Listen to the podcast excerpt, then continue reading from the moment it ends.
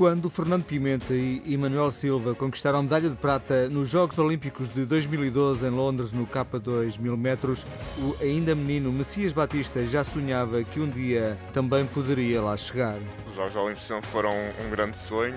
Eu lembro-me de estar na, no, no, meu quarto, tinha 13 anos e vi o, o Emanuel ser vice-campeão olímpico e felizmente entrei para a equipa bastante cedo e consegui chegar lá. Tem participado em várias competições nacionais e internacionais. A maioria dos títulos foram conquistados nas camadas jovens. Messias Batista abdicou dos estudos para se dedicar de corpo e alma à canoagem. Eu tinha acabado o secundário e era o meu primeiro ano de sénior na canoagem, então eh, tirei um ano de sabático do estudo, de forma a tentar conseguir entrar para a equipa e foquei na canoagem a, 100%. Uma decisão nada fácil para o jovem canoista do Benfica, mesmo sabendo que um dia a família iria compreender. Os meus pais ficaram um bocado redundantes na situação, mas acho que já nem sequer pensam nisso e eles estão, estarão sempre do nosso lado. O sonho será concretizado ao lado de David Varela, João Ribeiro e o capitão Emanuel Silva. O Emanuel tem uma capacidade de liderança muito fora do, do normal.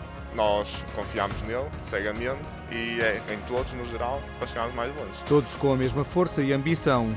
O pódio é o limite. Temos todos o mesmo objetivo, um pódio olímpico e trabalhámos todos em prol disso. Na última Taça do Mundo, na Hungria, quatro centésimas afastaram o K4 nacional da medalha de bronze. A ambição e a confiança vai chegar a Tóquio em busca dessa medalha perdida para a embarcação da Bielorrússia. Sempre tive esse sonho, o objetivo é grande, desejo de qualquer atleta é ser campeão olímpico darei o meu melhor e darei sempre o país e sei que terei sempre o apoio deles. Natural de Vila Nova de Gaia, Messias Batista, com 22 anos, é o mais jovem do K4 português, vai ocupar o terceiro lugar na embarcação.